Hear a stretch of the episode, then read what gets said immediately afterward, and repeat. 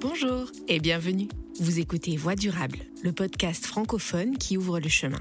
Je suis Laura Guien et je suis ravie de vous accompagner dans ce onzième numéro de ce podcast proposé par l'Institut de la francophonie pour le développement durable. Voix durable, c'est parti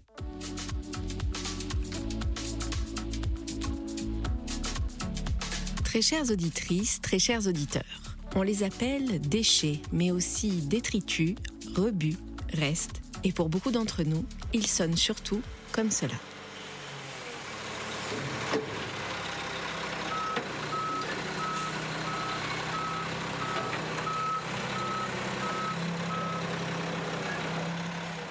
Des camions poubelles qui ramassent des sacs opaques pour les débarrasser le plus rapidement de nos rues et de notre vue. Cette approche, basée sur le dégoût et l'embarras, continue de dominer lorsqu'il est question des déchets. Mais notre façon de les produire et de les gérer est devenue intenable pour l'environnement. Selon une étude de la Banque mondiale, les déchets municipaux représentent plus de 2 milliards de tonnes par an à l'échelle mondiale. Sans action immédiate, cette production déjà colossale va augmenter de 70% d'ici 2050. Si au nord, nos modes de surconsommation doivent se transformer durablement pour réduire nos déchets, au sud, les infrastructures et les solutions de gestion des déchets doivent se structurer pour faire face à l'explosion démographique à venir, notamment sur le continent africain. Mais comment réduire ou valoriser nos déchets? Comment changer les comportements face à eux? Peut-on espérer faire de nos déchets une richesse pour la planète? Pour répondre à ces questions, nous nous rendrons aujourd'hui au Togo et en Suisse afin d'en parler avec deux experts qui ont décidé de s'impliquer, chacun à leur manière, dans la question de la gestion durable des déchets. J'accueille pour commencer l'entrepreneur togolais Edem de Almeida.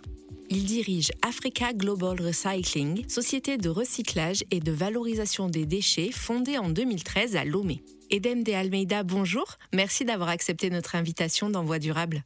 Bonjour, bonjour. Edem de Almeida, je rappelle que vous avez reçu le prix international de la francophonie pour la jeunesse et les emplois verts en 2016 et dernièrement le prix de l'entrepreneur africain dans la catégorie Next Impact pour votre action avec African Global Recycling, AGR euh, en abrégé. Alors peut-être pourriez-vous commencer par nous expliquer quelle a été votre approche de la gestion des déchets avec euh, votre société et en quoi elle a été innovante? Alors, notre volonté à AGR, à la création, c'était d'abord de mettre en place un centre de récupération de papier, de vieux papiers ou des papiers d'imprimerie. Et puis, nous nous sommes rendus compte deux ans plus tard qu'en fait, nous étions en train de faire les mêmes erreurs que tout le monde, c'est-à-dire d'aborder en Afrique ou au Togo la question des déchets sur une approche purement environnementale et peut-être purement business environnemental, si je puis dire. C'est à ce moment-là que nous avons pris un virage avec un centre de tri qui est toujours l'unique du pays, opérationnel donc depuis 2013, qui n'est plus seulement dédié au papier d'imprimerie ou au vieux papier, mais aujourd'hui à un ensemble de déchets, du verre, du plastique, des métaux ferreux, non ferreux, certains équipements électriques électroniques et qui continuent de grandir. Donc, c'est un centre de tri, de déchets, de valorisation qui nous permet d'industrialiser le process. C'est en ça que nous avons été pionniers et innovants à la matière au Togo et qui nous permet désormais de ressortir des nouvelles matières premières issues donc des déchets que nous récupérons chez nos fournisseurs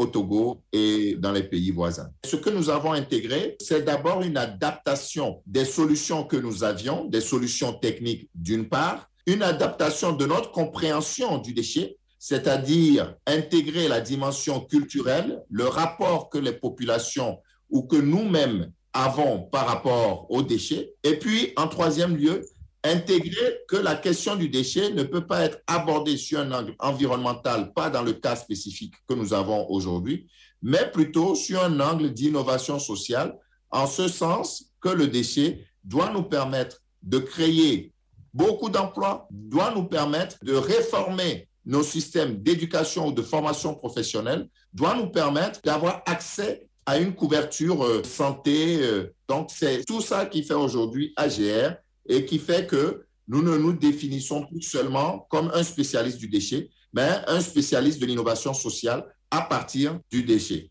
Edem d'Almeida, où en est le Togo vis-à-vis de la question des déchets aujourd'hui? Euh, la situation de la gestion des déchets au Togo, lorsque nous avons démarré Africa Global Recycling, j'ai envie de dire qu'il n'y a pas une grande différence aujourd'hui, mais en même temps, il y a eu des avancées. Pourquoi il n'y a pas eu une grande différence entre 2013 et maintenant?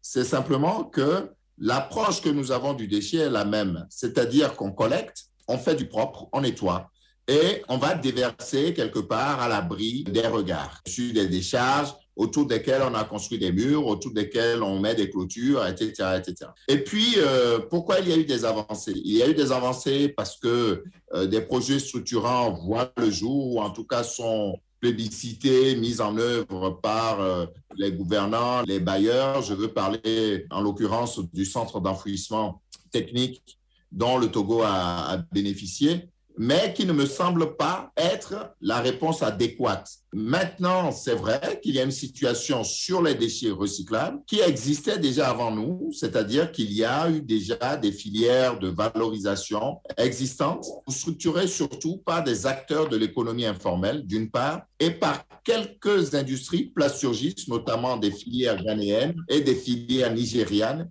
au Togo. Donc, voici un peu un état des lieux alors vous avez travaillé dans la gestion des déchets depuis de nombreuses années, d'abord en France, puis en Afrique de l'Ouest. Quel est votre diagnostic sur la gestion des déchets à l'heure actuelle dans les pays de cette région? La question, elle est à la fois alarmante et elle est à la fois remplie, ou les solutions sont à la fois remplies d'optimisme. Alarmant pourquoi? Parce que nous savons donc depuis 50, 60 ans que la question ou la gestion des déchets n'est pas optimisée et n'est pas efficiente. Ça, nous le savons. L'urbanisation est venue accélérer ce processus et nous sommes restés à investir davantage de milliards dans cette gestion alors même que nous n'avions pas les effets escomptés. C'est dire que nos gouvernants et les décideurs n'ont pas pris en compte le pouvoir du déchet comme construction sociale, comme construction économique et comme axe de développement du continent. Ça, c'est une chose. La deuxième chose, c'est qu'il y a, entre guillemets, une prise de conscience, mais elle n'est pas vraiment une prise de conscience. Elle est peut-être plus guidée aujourd'hui par des référentiels internationaux, mais là, encore une fois, c'est assez insuffisant. On aborde encore la question du déchet un peu trop sur un angle élitiste, c'est-à-dire qu'il faut des grandes machines, des grands investissements et qu'on doit faire euh, la queue à toutes les grandes conférences pour apporter des réponses claires aux déchets. Maintenant, la structure informelle est suffisamment organisée aujourd'hui pour que, en changeant d'approche sur cette gestion des déchets, en intégrant la valorisation, nous puissions définir des axes de développement pour nos industries, des axes de développement pour nos populations et permettre à des gens de vivre, de mieux se soigner, de mieux s'habiller, de mieux être éduqués grâce aux déchets parce que nous n'avons justement rien à inventer, nous avons juste à structurer l'existant et à la valoriser. Edem d'Almeida, vous évoquez régulièrement le pouvoir du déchet et la dimension sociale du déchet. Qu'est-ce que cela veut dire concrètement? Alors, la dimension sociale, elle est celle-ci. Je peux donner notre vécu. Nous venons d'initier un projet dénommé EcoBox, qui, partout sur le continent, en soi, n'est pas une innovation, puisque un kiosque de rachat de déchets n'est pas finalement une innovation portée par Africa Global Recycling. D'où vient l'innovation? Nous entendons partout sur le continent qu'il faut entreprendre, qu'il faut créer de la valeur, qu'il faut un développement des collectivités, un développement territorial. Mais le déchet peut permettre cela. C'est en ça que le projet EcoBox nous permet désormais d'avoir un point de rachat de déchets, mais en même temps de développer des nouvelles activités génératrices de revenus dans le digital, dans les assurances, dans la finance, dans la banque ou la microfinance, tout ça en maintenant le jeune chômeur ou désœuvré, en lui donnant une activité, en lui permettant d'avoir accès donc à cette couverture santé intéressante, en lui permettant aussi d'être entrepreneur, d'être gestionnaire, d'être en responsabilité dans son territoire, dans sa commune, et donc de prendre en compte que ces vulnérabilités sont des atouts. Alors, autre précision, vous dites qu'il faut appréhender la gestion des déchets en prenant en compte l'environnement culturel. Est-ce qu'il faut changer notre regard sur le déchet pour pouvoir en produire moins et peut-être les gérer mieux? Totalement. L'approche que nous avons du déchet, elle est, si je peux l'exprimer ainsi, elle est un peu schizophrène, elle est un peu bipolaire, si on peut dire. Pourquoi?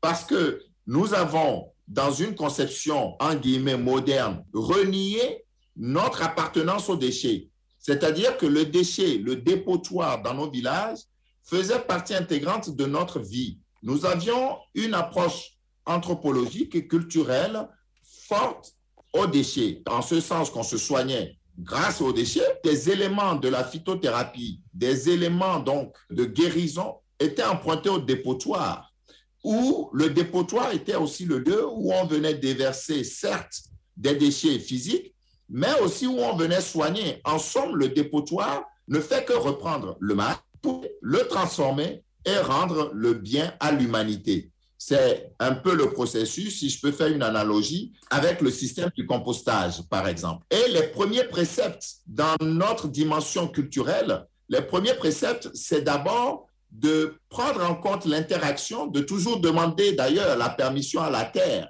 à la nature, à l'environnement qui nous entoure, avant d'interagir avec elle. C'est ça la particularité de la culture africaine grâce, euh, par rapport à l'environnement et aux déchets.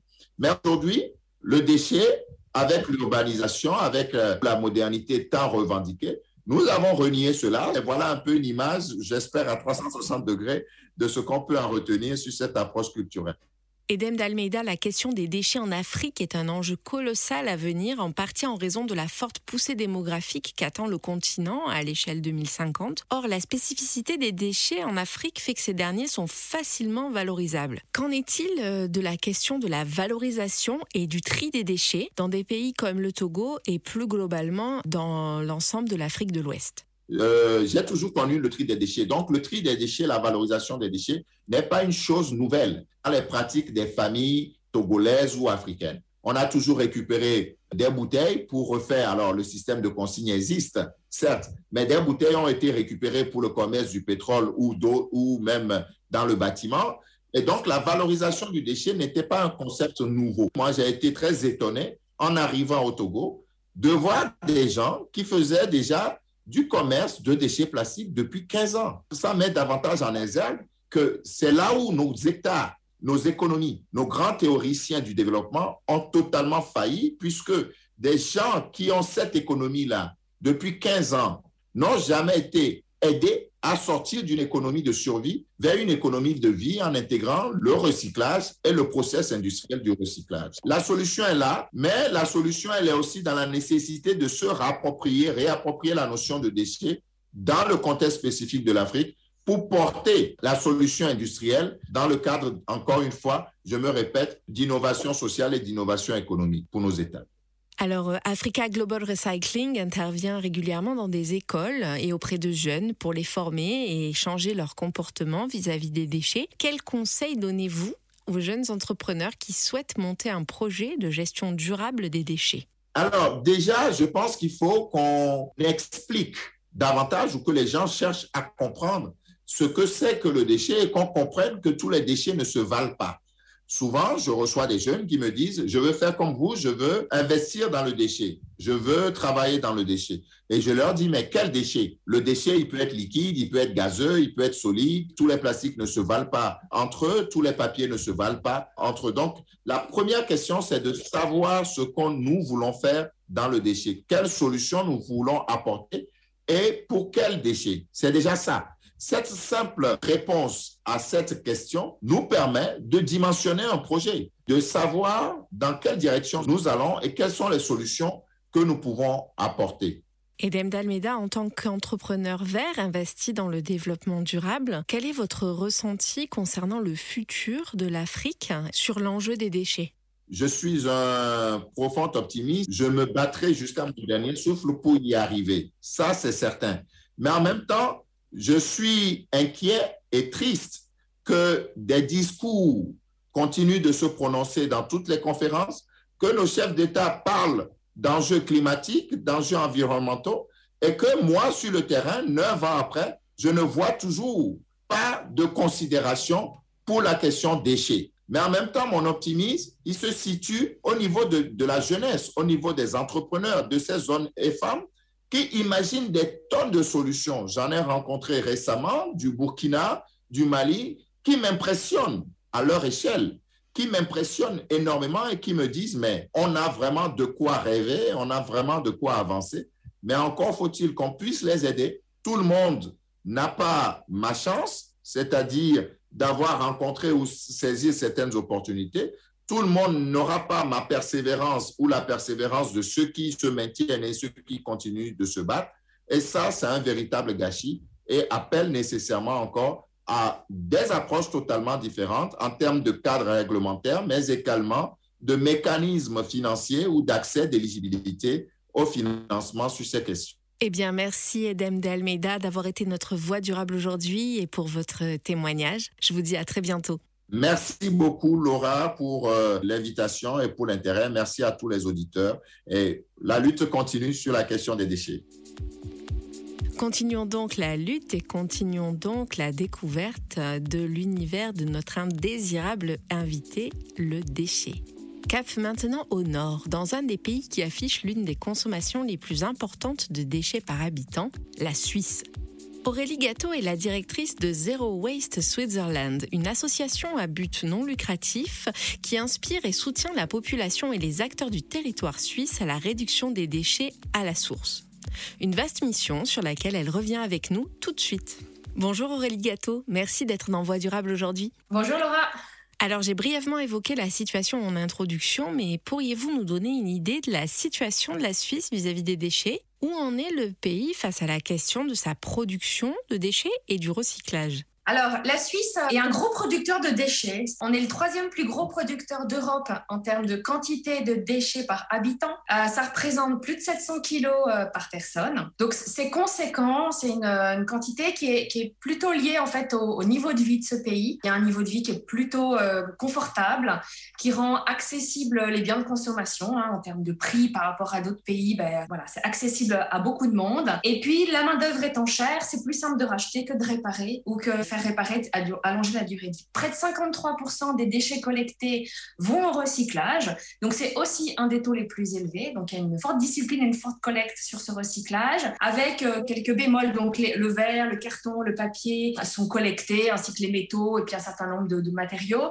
Sur le plastique, par exemple, une particularité, c'est qu'en en fait, il n'y a que le PET qui est euh, collecté et recyclé. Tous les autres plastiques sont incinérés en Suisse. Nous, nous considérons que le recyclage est quelque chose d'indispensable parce qu'il faut pouvoir pouvoir euh, préserver les ressources et continuer à les utiliser, mais c'est absolument pas suffisant. Donc aujourd'hui, on considère les déchets comme une sorte de, symptôme de la surconsommation. Et donc, on a vraiment cette idée qu'il faut pouvoir réduire cette quantité de déchets. Le recyclage et la valorisation des déchets ne peuvent pas être un alibi à euh, une consommation importante. J'ai une statistique d'une étude de Genève, 99% des biens qui sont fabriqués dans le monde sont un déchet en moins de trois mois. Votre approche concrètement avec Zero Waste Comment intervenez-vous?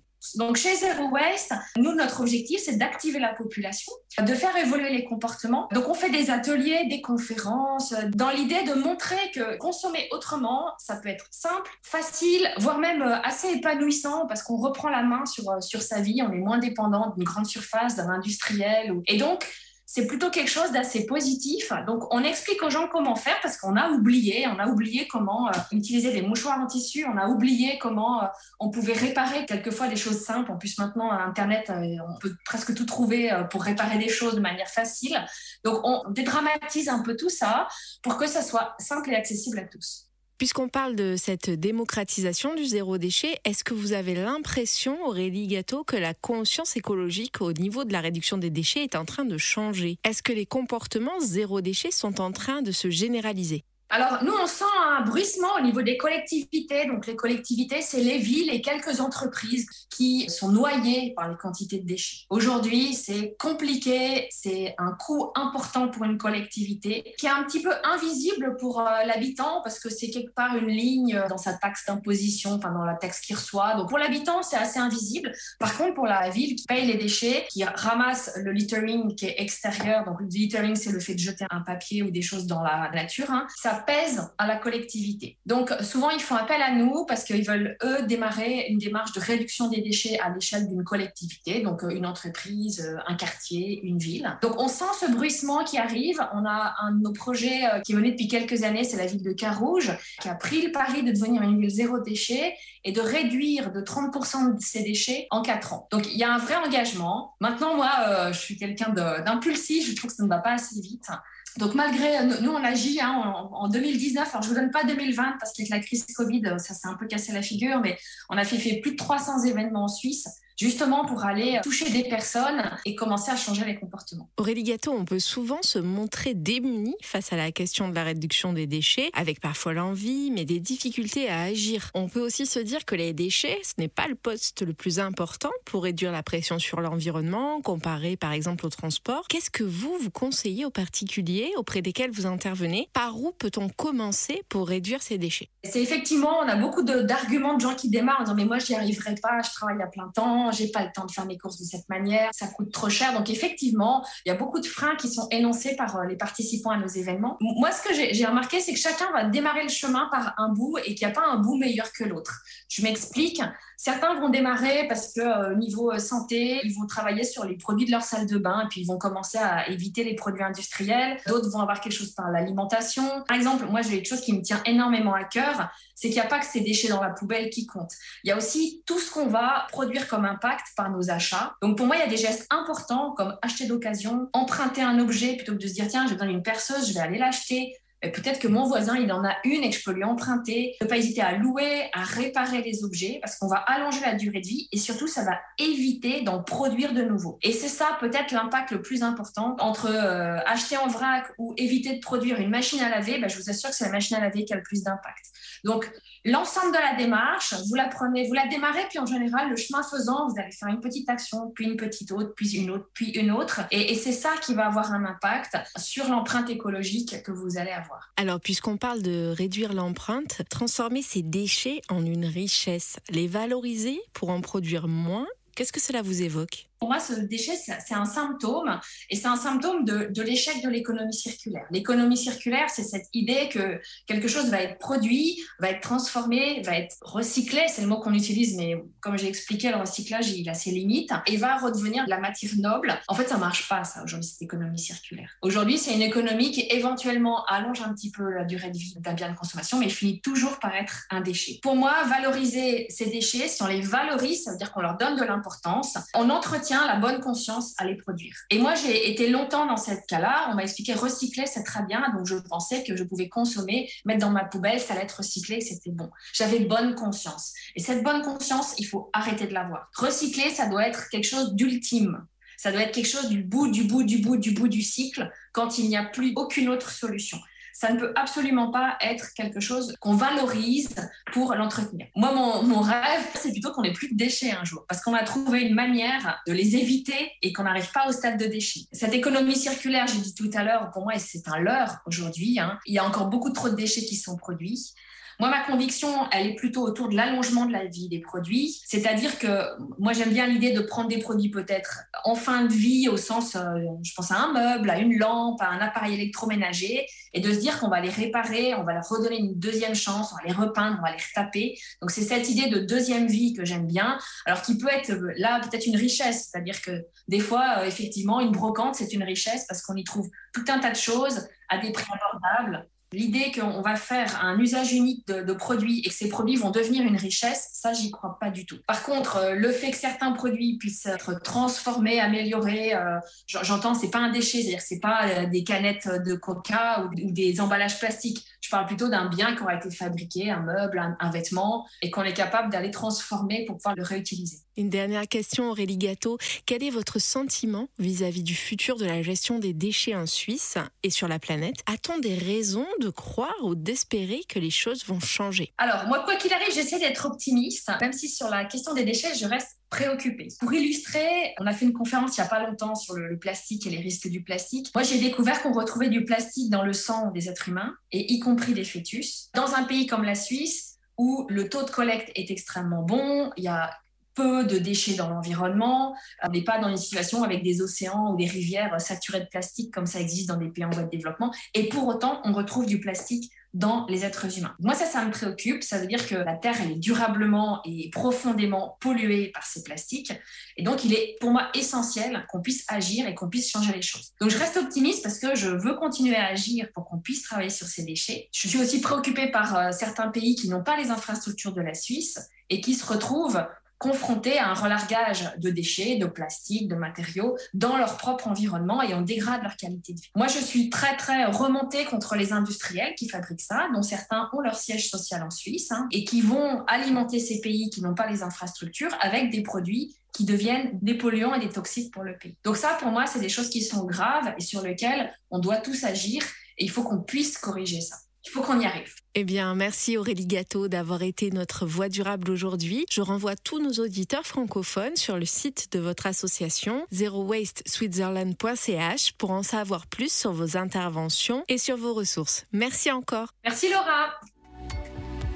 Voilà, Voix durable, c'est fini pour aujourd'hui. J'espère que cet épisode vous aura aidé à mieux comprendre les enjeux et les solutions autour de la gestion des déchets dans l'espace francophone. Vous pouvez approfondir le sujet en écoutant l'épisode 2 de notre podcast Comment réduire la pollution numérique qui traite de la question des déchets électroniques. Rendez-vous également sur notre page OCHA pour découvrir nos 10 autres épisodes consacrés aux solutions de développement durable. Merci à Lionel Gossamnik et Claire Chitecat qui m'ont aidé à préparer cette émission et à Thibaut Garnier qui l'a montée et mixée. On se retrouve le mois prochain pour de nouvelles voies durables.